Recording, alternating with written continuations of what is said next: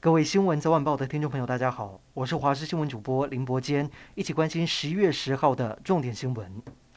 昨天晚间飞抵台湾的六位美国国会议员，在今天觐见蔡总统之后，接着前往国防部听取共军近期威慑台湾的简报。国防部长邱国正亲自迎接，这也是近十年的公开记录当中首次由美国国会议员踏进我国国防部。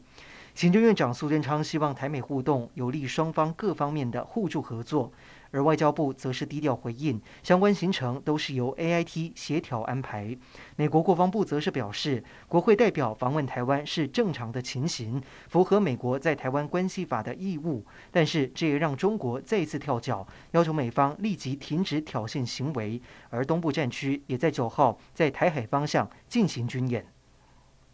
国人返乡检疫政策从原本的十四天集中检疫改为十天集中检疫，之后四天可以在家检疫，但是现在仍然无法解决防疫旅馆一间难求的问题，因此指挥中心有意将十加四改为七加七。对此，陈时中今天在立法院备询时没有给出答案，但是在指挥中心记者会上，庄人祥透露七加七正在研拟当中。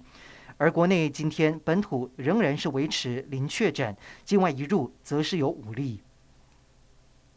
高雄市首开先例，先在捷运的左营站以及中央公园站开设接种站之后，市长陈其迈又宣布，最美的捷运站光之穹顶也将执行接种任务。今天第一天登场，现场人潮不断。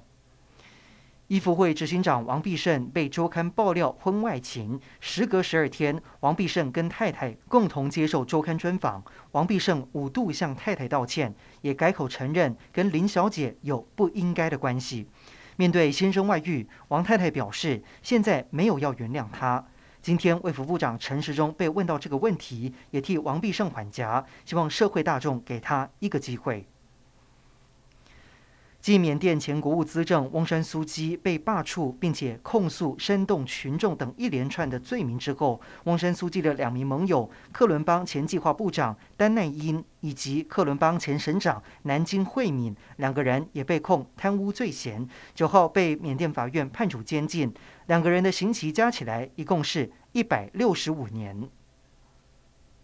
明天持续受到东北季风及辐射冷却的影响，中部以北。东北部天气比较冷，其他地区早晚同样是比较凉。中南部日夜温差比较大，在此提醒您早出晚归一定要适时添加衣物。另外，台湾各地澎湖、金门、马祖大多是多云到晴，仅东半部地区有局部短暂雨。